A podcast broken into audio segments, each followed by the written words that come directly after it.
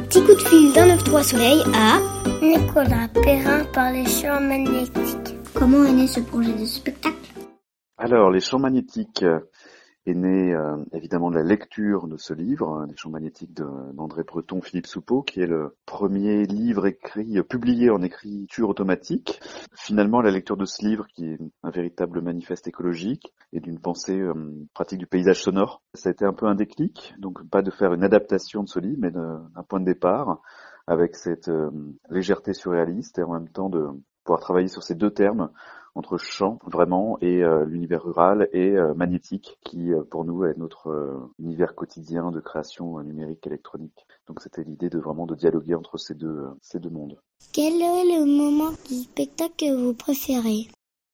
Tous, euh, les moments avec les oiseaux, les moments avec les musiciens, les moments avec euh, les instruments inventés. Euh, en fait, le livre c'était le point de départ, mais en fait l'écriture de ce projet a été fait avec des collectages, du coup pendant des mois de ces musiciens en improvisation avec les animaux du milieu rural, des fermes, donc des vaches, des poules, des cochons, tout ce qu'on veut, avec évidemment des grands moments d'échec et des magnifiques surprises. Et l'écriture musicale est née de, de cette rencontre-là.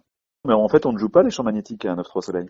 On va proposer, euh, on proposer issu du spectacle Les Champs Magnétiques, des miniatures de forme improvisée entre euh, le contrebassiste Michel Touzeau et la corneille Bayot de Tristan Plot, une corneille du coup qui a été dressée pour jouer de la contrebasse avec euh, Michel, pour être en interaction vraiment sensible avec lui, et de pouvoir jouer aussi d'autres instruments inventés, issus d'une lutherie entre traditionnelle et électronique, corneille qui peut euh, faire jouer, euh, faire sonner des, plumes motorisées sur des pots, euh, jouer un griffophone, donc une, vieille chasse d'eau rurale convertie en instrument de percussion métallique. Et voilà, donc c'est des, moments complices entre l'animal et le musicien. on pourra trouver aussi éventuellement un joueur de cornemuse, un percussionniste, voilà, qui ont tous eu leur moment de travail, de complicité avec avec cette corneille, aussi des pigeons, mais là votre premier souvenir de spectacle quand vous étiez enfant Je pense que je n'en ai malheureusement aucun. Et je me suis rendu compte de ça il n'y a pas très longtemps. Spectacle d'enfant petit, je n'ai aucun souvenir. Peut-être le premier qui me reviendrait, ça serait euh, de la danse traditionnelle auvergnate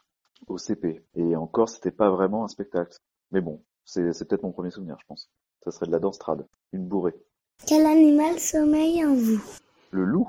C'est pas très très original, mais euh, les multiples facettes euh, du loup, euh, du loup solitaire, du loup de meute, puisque du coup on retrouve un peu vraiment ces, deux facettes dans sa personnalité, et son chant magnifique, son chant de groupe, qui est beaucoup plus complexe qu'on ne le pense.